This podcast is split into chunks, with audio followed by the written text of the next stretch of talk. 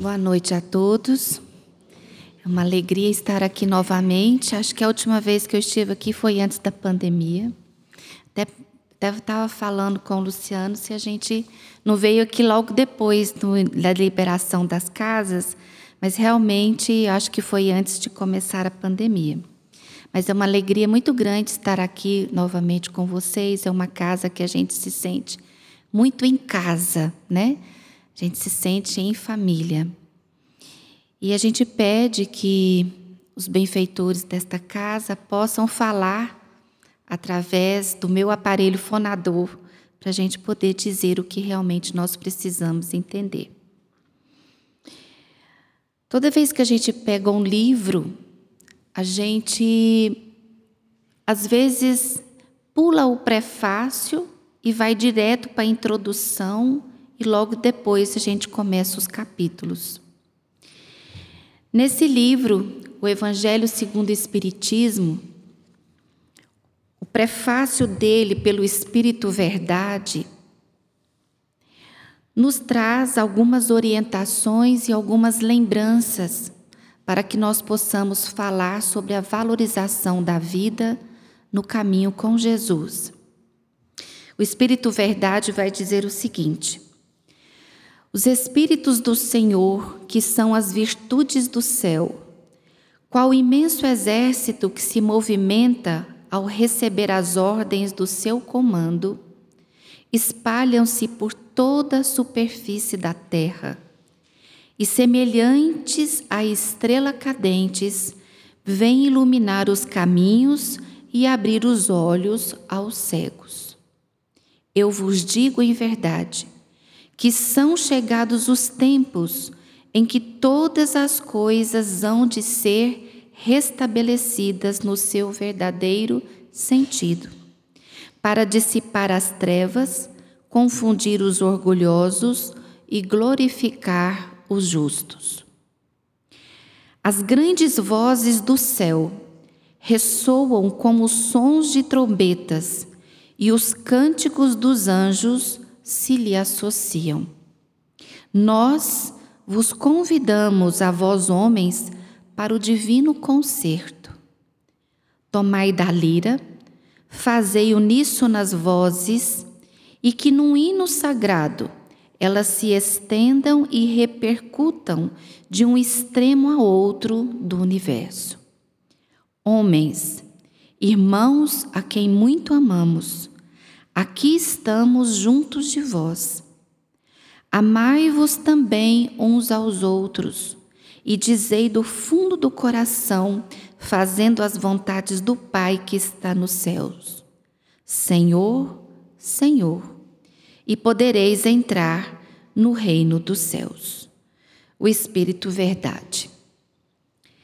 Quando nós nos deparamos com esse prefácio do Espírito Verdade, que é aquele com uma pleiade de espíritos que codificaram a doutrina dos espíritos junto ao codificador Allan Kardec, nós vemos que aqui está um grande convite para que a gente possa refletir.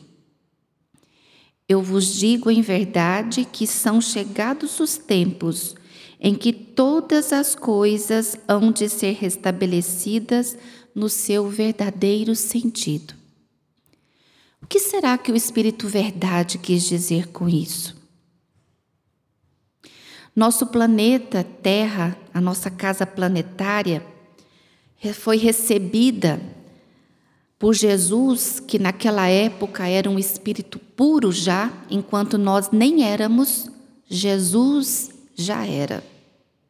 E recebeu da divina providência de Deus a incumbência de se estabelecer juntamente com um grupo de espíritos construtores e a partir de uma nebulosa estelar partir de um movimento dentro de uma nebulosa estelar, formar o nosso planeta Terra. Ele não formou de um dia para a noite.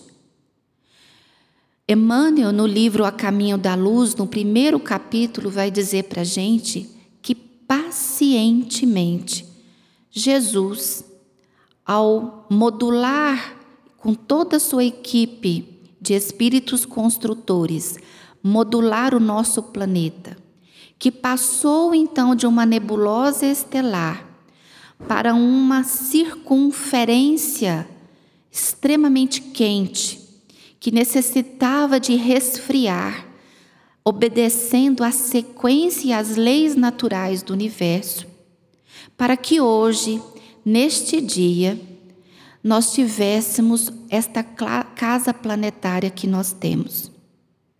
E quando pacientemente, lá no fundo dos oceanos, surgiu a primeira matéria unicelular chamada de protoplasma, no fundo dos oceanos muito quentes ainda, mas bem mais resfriados em relação ao seu início da formação do nosso planeta, essa matéria unicelular, caminhando pelas evoluções da própria matéria, de unicelular para pluricelular, e hoje, através do fluido cósmico universal que nos permeia em todo o globo, nos dois planos da existência, ou seja, na materialidade, na espiritualidade, estamos nós hoje aqui, homens e mulheres encarnados,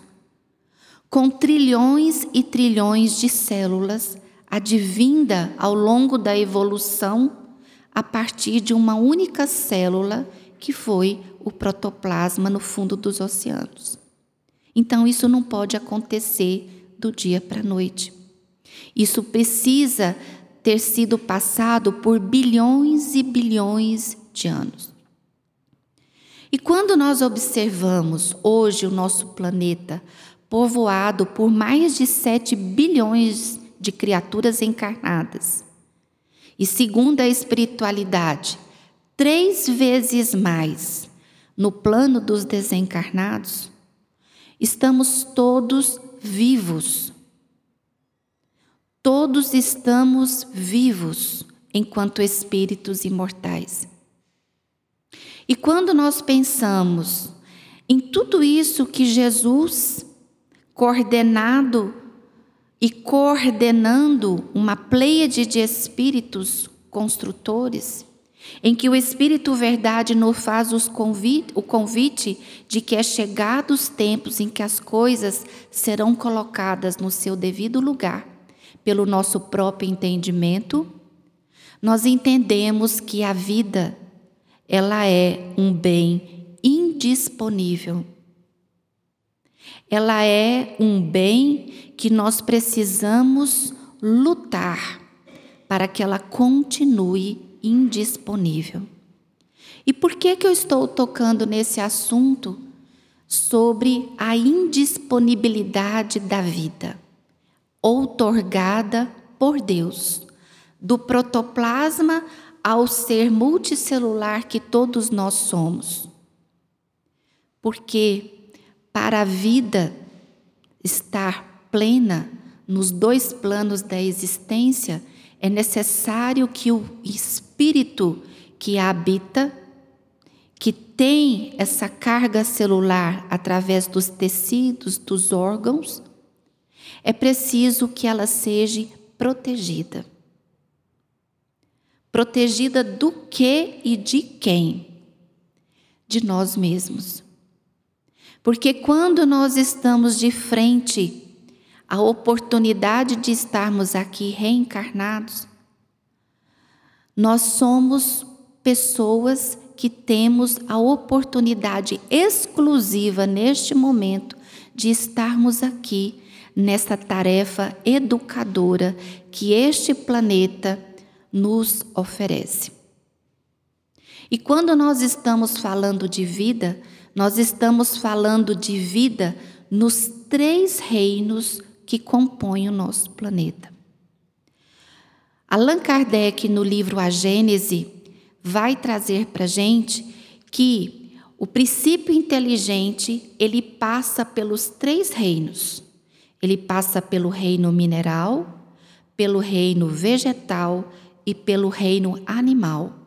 E dentro do reino animal, ele, ao adquirir o pensamento contínuo, ou seja, a sua própria consciência, o seu modo de pensar, o seu modo de reagir, mas principalmente o seu modo de sentir, ou seja, ter sentimentos e elaborar esses sentimentos durante as suas existências na Terra.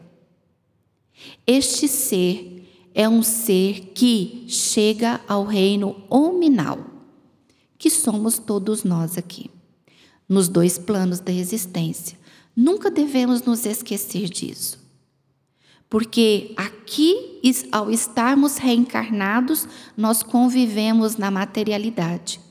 Mas ao desencarnarmos, deixamos este corpo e seguimos vivendo na erraticidade. E quando nós falamos de que esta vida realmente importa, é porque ela é a prova cabal de que nós estamos aqui numa escola de inúmeros aprendizados.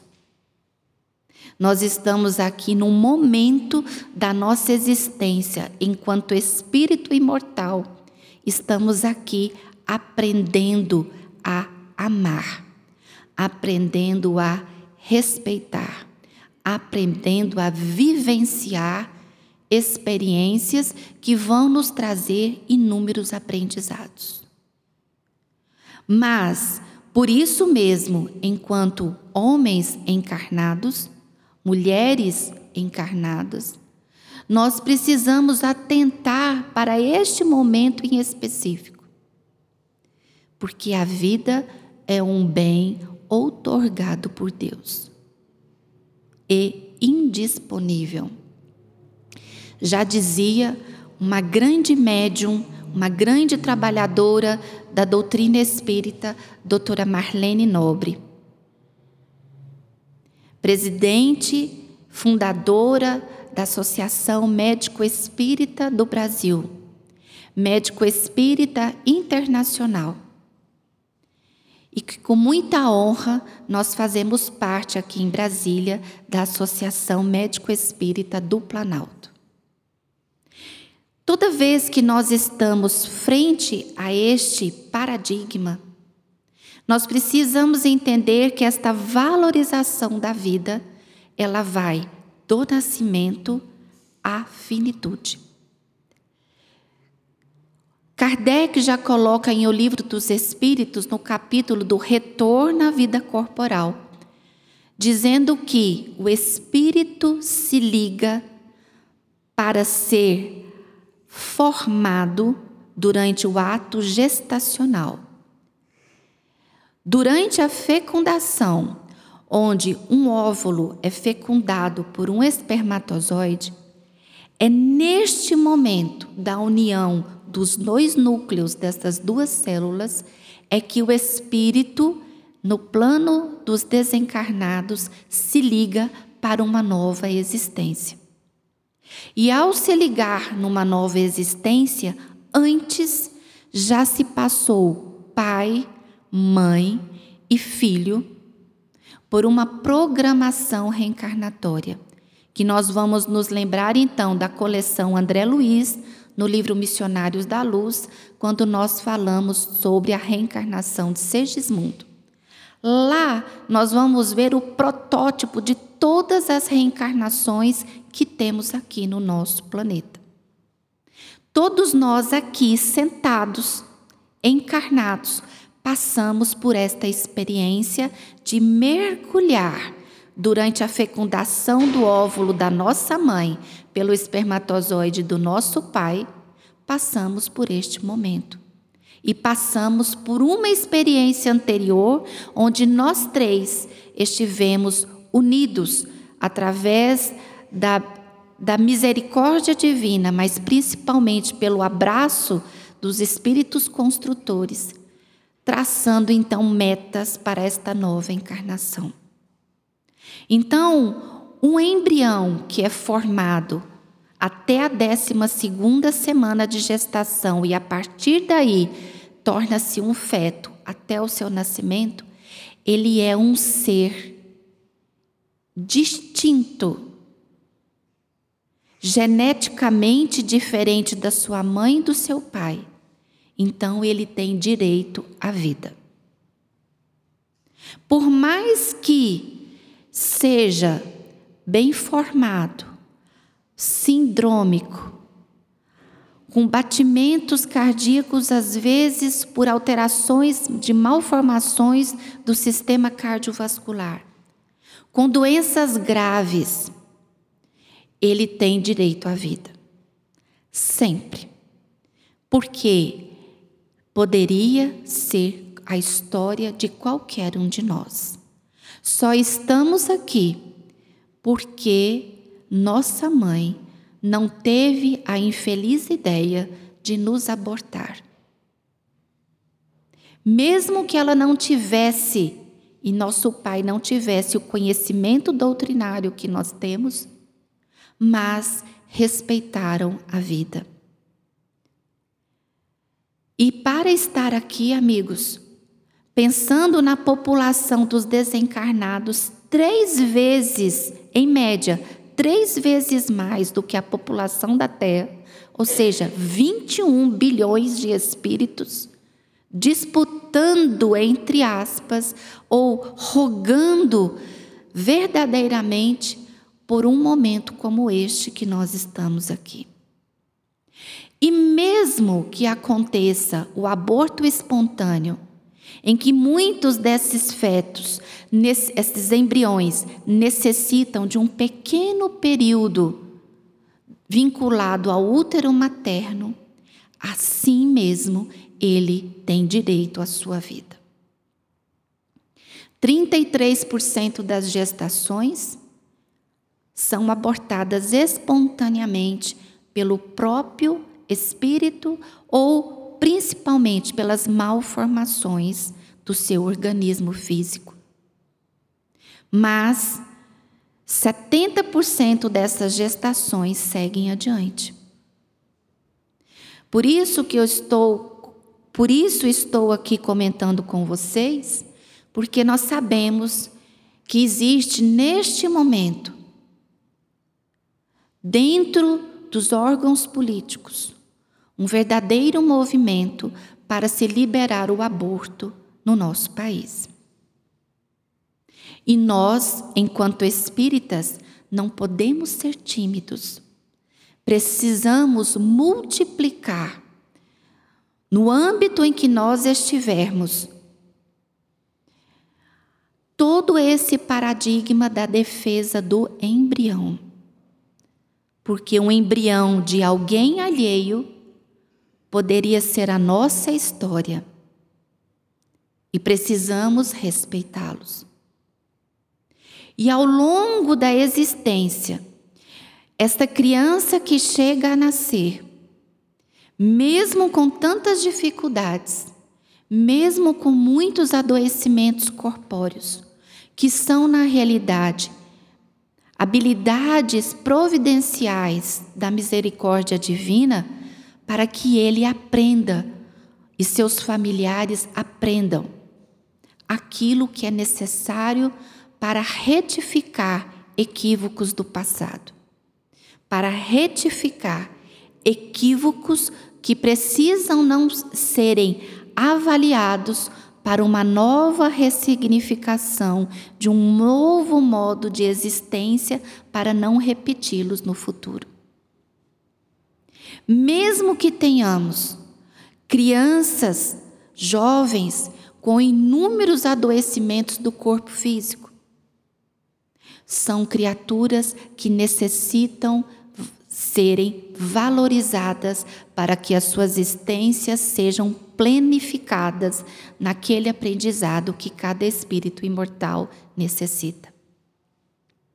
E indo um pouco mais para frente, se esse adulto, se esse jovem, se esse idoso que chegamos lá nos, depois dos 60 anos, passa por algum infortúnio, em que alguns adoecimentos podem lhe ceifar a vida, não podemos adiantar em meio segundo esta finitude.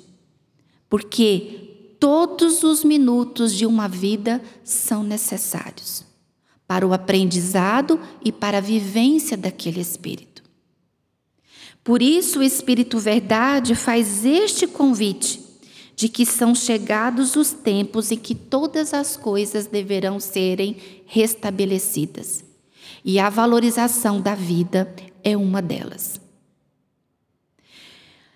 No livro Fonte Viva, no capítulo 144, Ajudemos a Vida Mental, Mateus, no capítulo 4, no versículo 25, vai narrar o seguinte: e seguia uma grande multidão da Galiléia, de Decápolis, de Jerusalém, da Judéia e além do Jordão.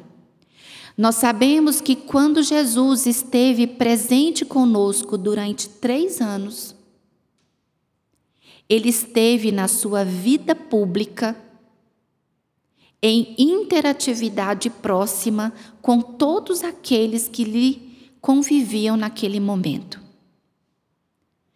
Quando nós reportamos aos três anos de via pública, parece que é um tempo curto, mas é um tempo significativamente importante para que nós aprendêssemos com Ele, porque Ele está conosco desde a formação do nosso planeta Terra advindo de uma nebulosa estelar. Jesus nos conhece pelo nome, sabe quem somos, sabe que a Márcia de hoje foi a Joana de ontem, que foi a Maria de anteontem, que foi o Pedro da reencarnação pregressa que teve outros nomes anteriores que eu no momento desconheço. Mas ele sabe que o espírito que vivencia neste momento a oportunidade de estar reencarnada como Márcia, como Márcia, é um espírito que tem os seus equívocos a serem ajustados, mas tem também a potência da aquisição de valores morais para a conquista do seu lugar no futuro enquanto um espírito feliz.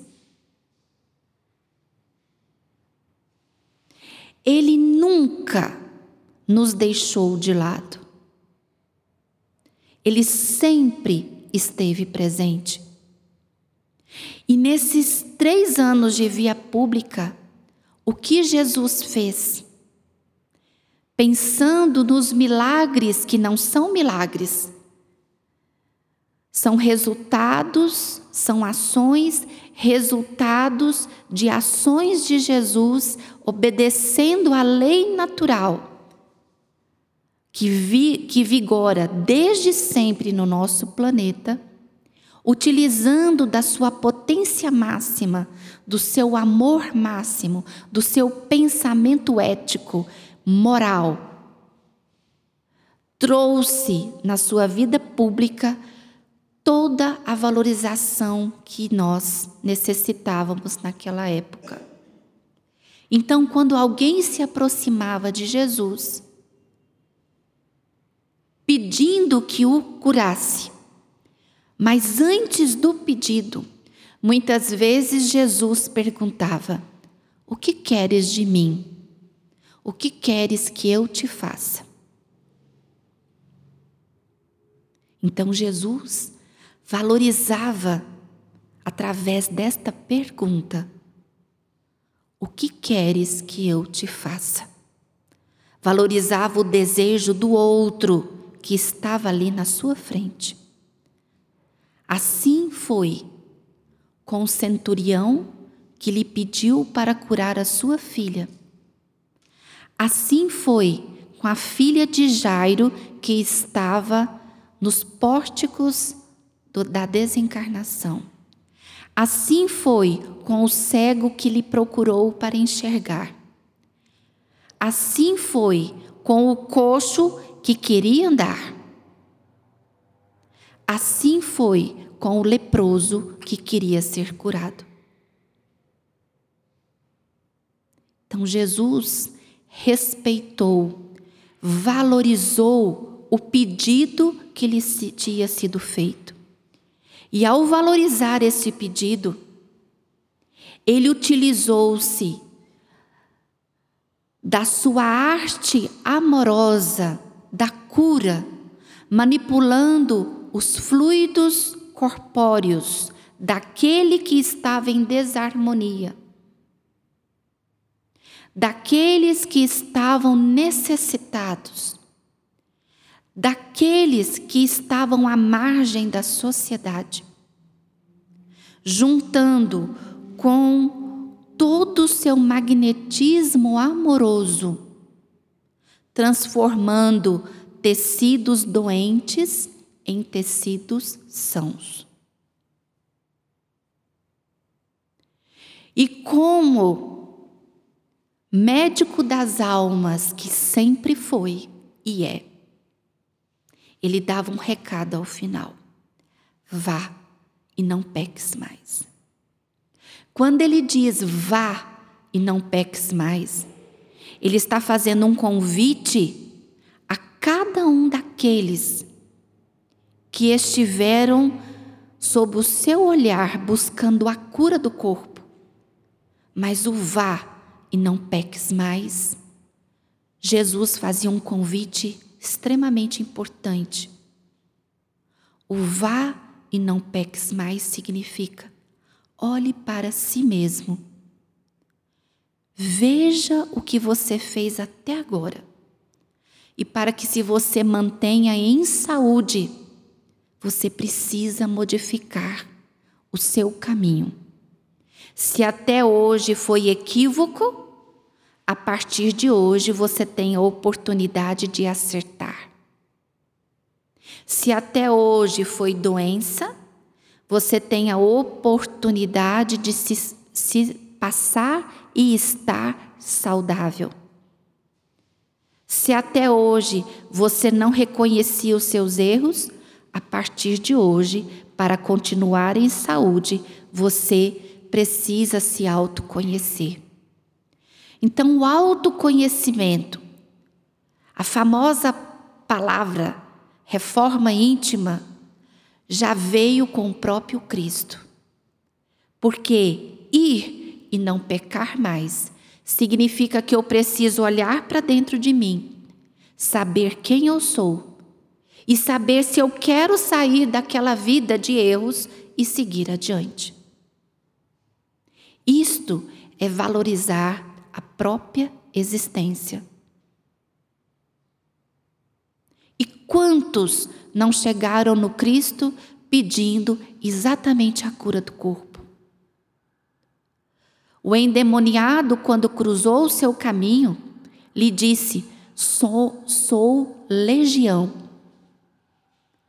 Sou um conjunto de espíritos adoecidos que estou tomando este corpo. Estou obsidiando este corpo físico que pela lei de afinidade e sintonia está então tão adoecido quanto os obsessores.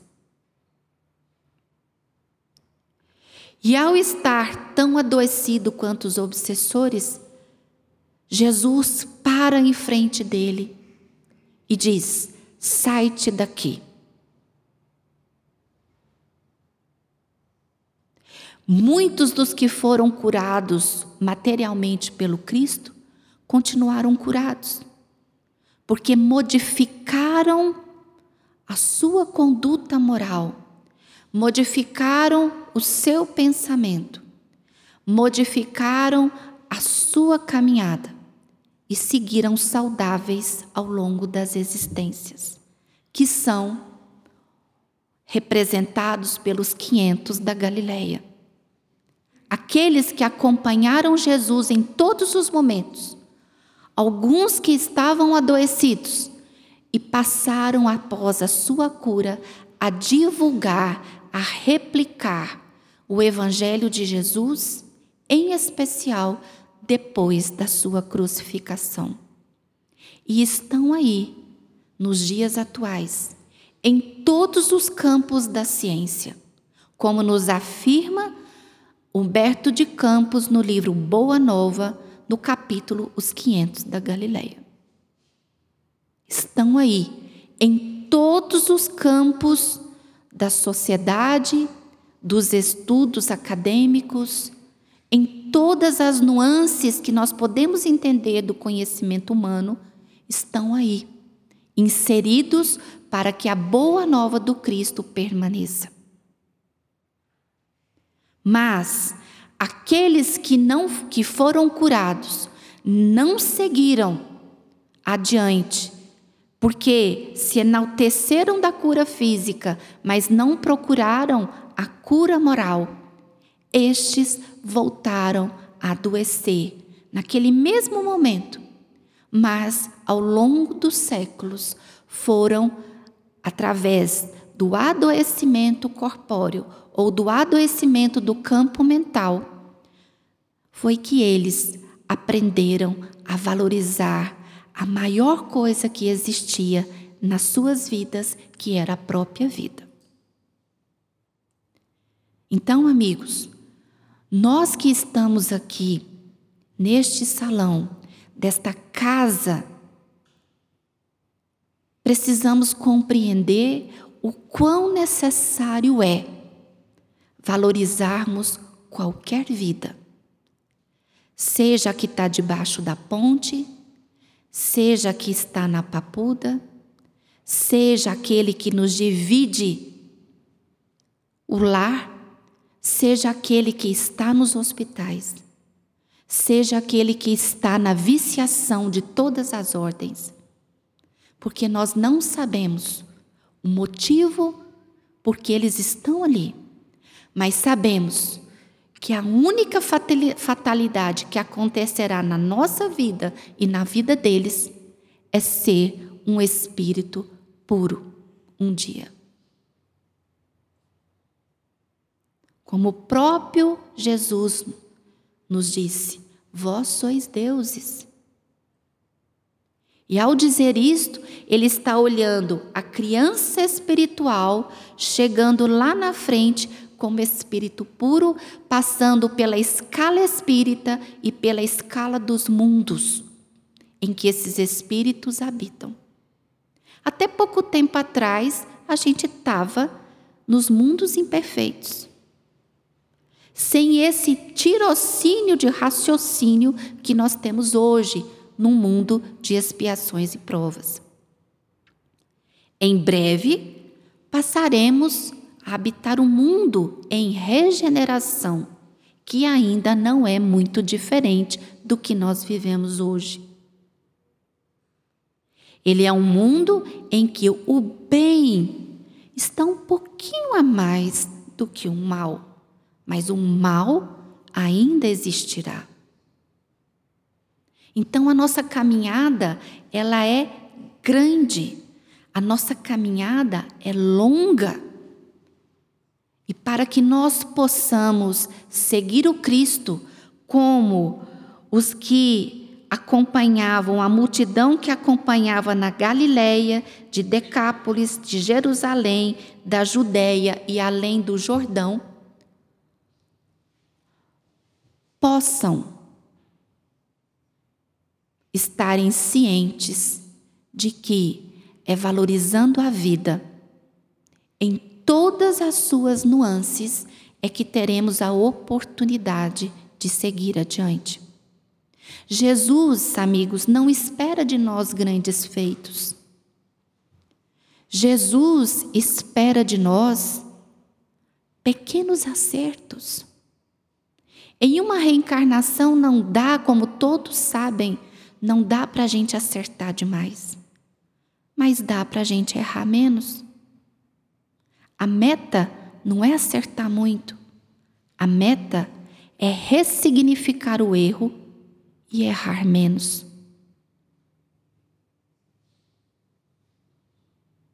Errar no que, Márcia?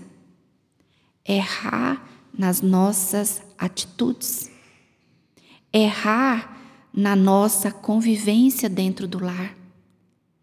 Errar menos na nossa disponibilidade em estar junto do outro e fazermos um pouco mais por ele do que por nós mesmos.